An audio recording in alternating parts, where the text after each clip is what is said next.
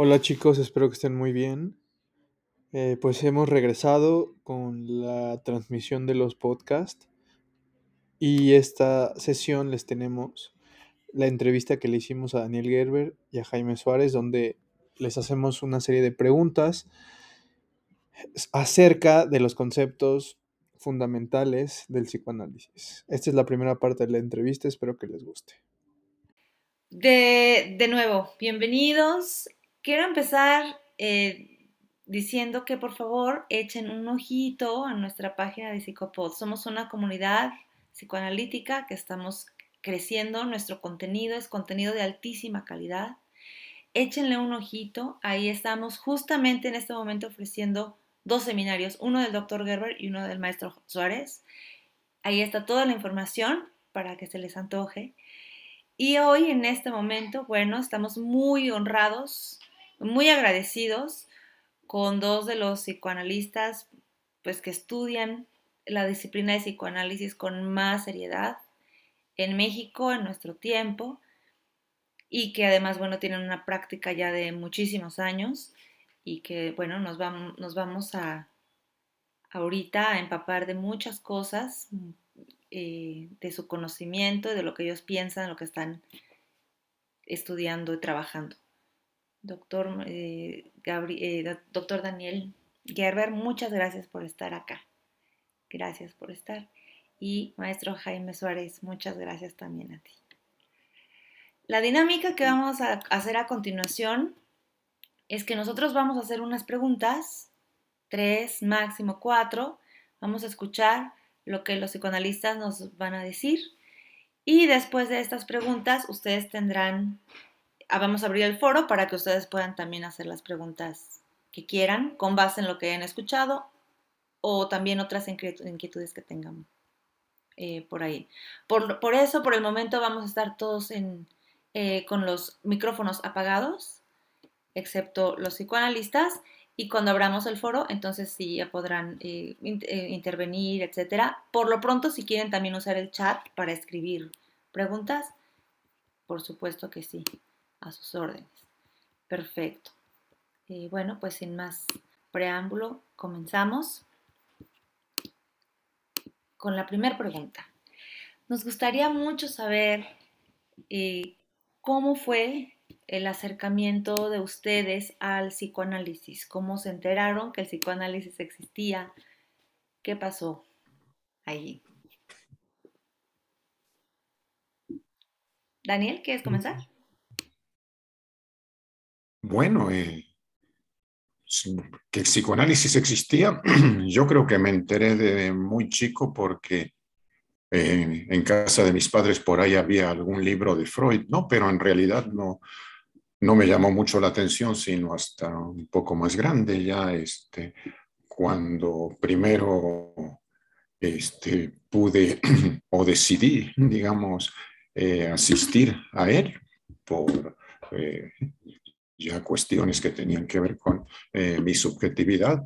Y también, bueno, este, escuchar algunas clases en la carrera de psicología que había empezado a cursar. Y bueno, a partir de ahí, este, podría decir que ya eh, surgió un interés, una pasión que durante años no solamente ha, ha, persistido, sino que incluso podría decir que siempre se va incrementando, ¿no? Entonces, bueno, en términos generales, eh, podría mencionar esto, ¿sí? Gracias. Jaime, ¿cómo fue para ti? Bueno, yo en principio vi una cosa completamente distinta, que era oceanografía marina. Es la época de Jacques Cousteau y esas series, entonces, pues toda una generación nos dio por eso de estudiar biología marina, temas afines pero pues de esos vuelcos que ahora vemos a cada rato en la vida. Cambiaron las cosas y me decidí estudiar psicología, pero ya desde la prepa, pues la maestra de psicología nos hablaba de las orientaciones psicológicas y cuando entré a la UAM Xochimilco, pues ya fue evitando a los piagetianos, a los gestaltistas, buscando profesores que trabajaran psicoanálisis. Ahí estudié la licenciatura y tiempo después el profesor Daniel Gerber en 1984 me entrevistó para entrar al Centro de, Investigaciones y Estudios Psicoanalíticos. Somos antiguos, viejos y viejos amigos. Nos conocemos desde hace mucho. Estimo bastante al doctor Daniel. Y desde ahí, pues, me he seguido formando después de la maestría, si no son diplomados, son este, cursos, visitas de, no sé, Gerard Miller, Colette Soler y todos los eventos que había por ahí del 80, 90, pues procuraba no faltar y hasta la fecha pues sigo releyendo, trabajando a Freud y creo que pues no sé si fue la neurosis lo que me empujó al psicoanálisis más que otra cosa. Que sí, como a todos, ¿verdad?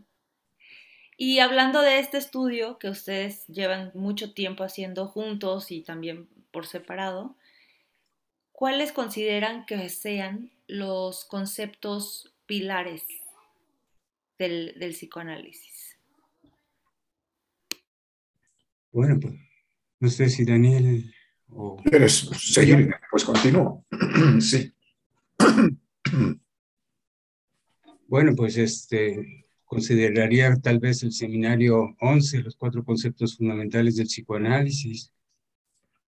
Eh, recomiendo mucho un texto de Mazota, sobre todo para quienes están iniciando, que es Lecciones de Introducción al Psicoanálisis, de editorial Gedisa.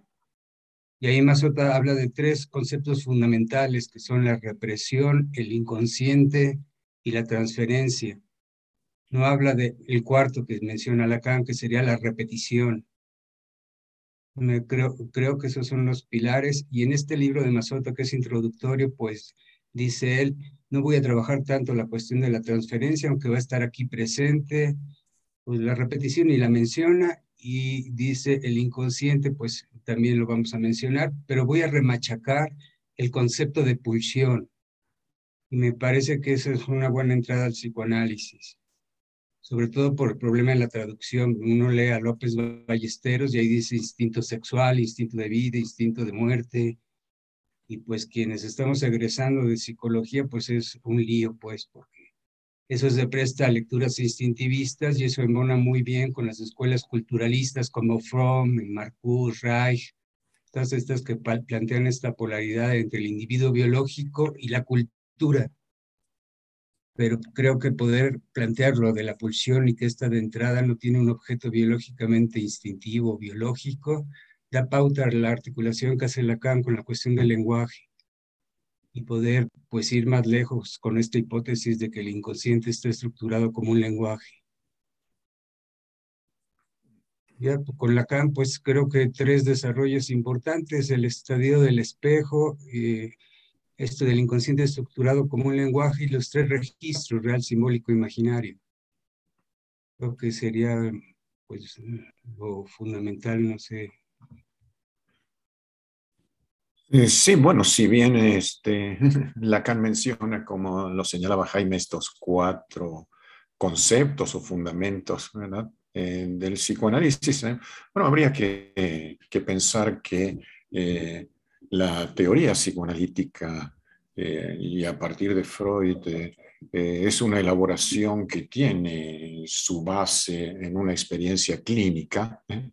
El trabajo de Freud, en primer lugar con sus pacientes histéricas y bueno, a partir de ahí con otro tipo de entidades, la neurosis obsesiva, la fobia, etcétera, pero la referencia esencial es eh, la clínica a partir de la cual eh, se desarrolla toda su eh, elaboración teórica, una elaboración teórica que es necesaria, ¿verdad?, para poder tener una explicación y trazarse algún tipo de estrategias en lo que se refiere a la clínica, pero que también va experimentando eh, constantemente replanteamientos, reformulaciones, ¿verdad? Porque eh, se trata siempre de rodear, de bordear algo que podríamos entender como un objeto inasible, imposible de decir, de representar,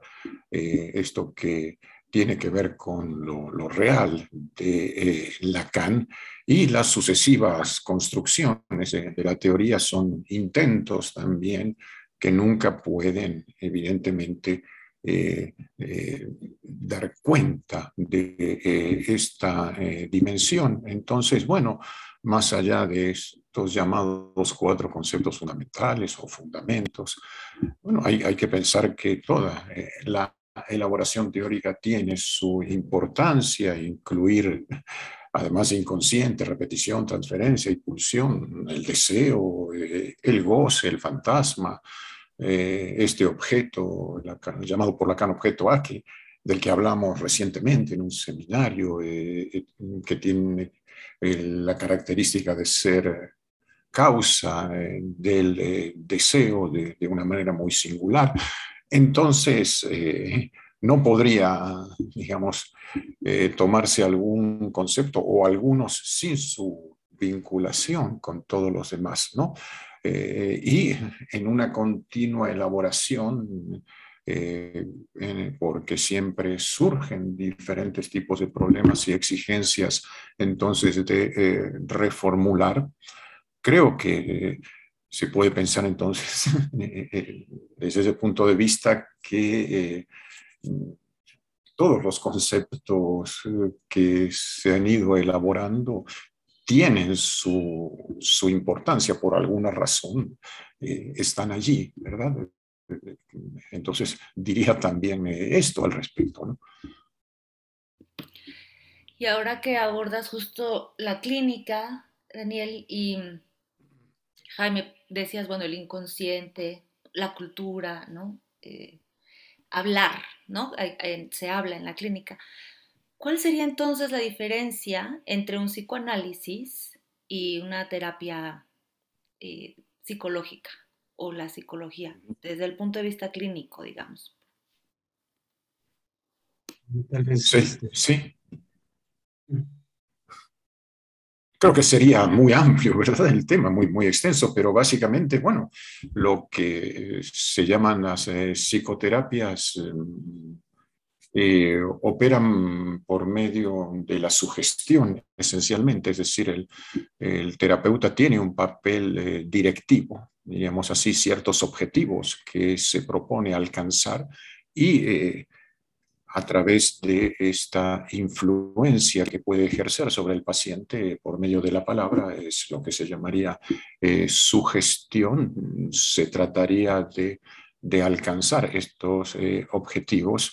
el psicoanálisis no se plantea algún tipo de objetivo de antemano, eh, digamos que el paciente mejore sus relaciones con otros, o sea más productivo, o eh, estudie más, este, se adapte mejor, etcétera. No, no hay eh, objetivos preestablecidos, ¿no? Que, que tienen que ver con una demanda que procede de lo social, de un sistema social que requiere individuos funcionales eh, allí, sino que más bien eh, para el psicoanálisis importa que el sujeto pueda tomar una cierta posición respecto a su deseo, eh, independientemente, ¿verdad?, de las demandas que vienen del ámbito social, del otro con mayúsculas, podríamos decir. Claro, esto implica también cierta responsabilidad ética porque eh, la posición que se asuma eh, a partir de ahí eh, supone asumir también cierta responsabilidad por esto, pero el énfasis está puesto en el sujeto, en el deseo del sujeto, no en la búsqueda de una adaptación, de una funcionalidad. No sé qué dirías al respecto, Jaime. Sí, pues básicamente esas dos ideas creo que son importantes, no adaptación y no sugestión.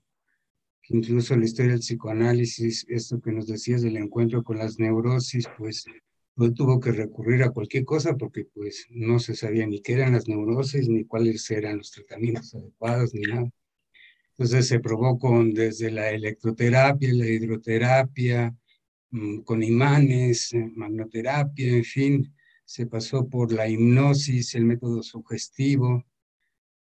El método hipnótico lo aprendió de Charcot, el método sugestivo de Berheim. Total, da toda una vuelta y las mismas pacientes le dicen a Freud, bueno, es que lo que yo quiero es que me deje hablar, no me interrumpa tanto. Por ejemplo, Emi, uno de los eh, casos clínicos que trabaja Freud, hay un estudio sobre la histeria, o la misma Ana O, bueno, un momento, déjenme hablar, ¿no? Le dice a Freud.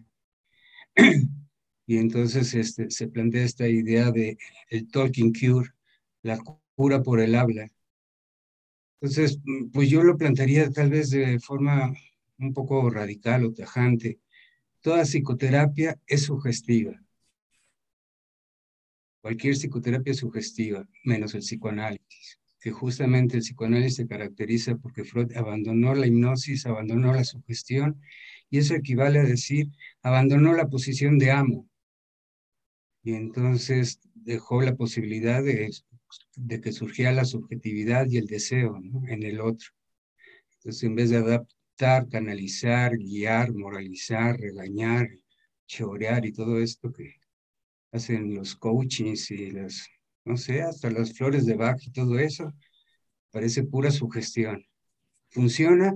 Sí, como, como funcionaría la sugestión, en cierta medida, mera, eh, les diría, en un plano meramente imaginario. Entonces, si no hay objetivos, no hay sugestión, no queremos, ¿no? Que el psicoanalista se ponga en el lugar del amo, ¿a dónde apunta la escucha de un psicoanalista entonces?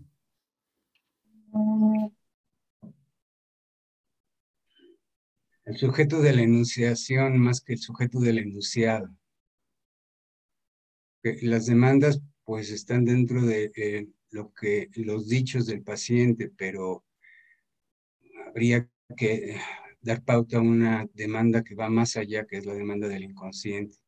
Cuando surge la pregunta de ¿y por qué soñé esto? ¿O por qué me surgió este, no sé, problema en la piel?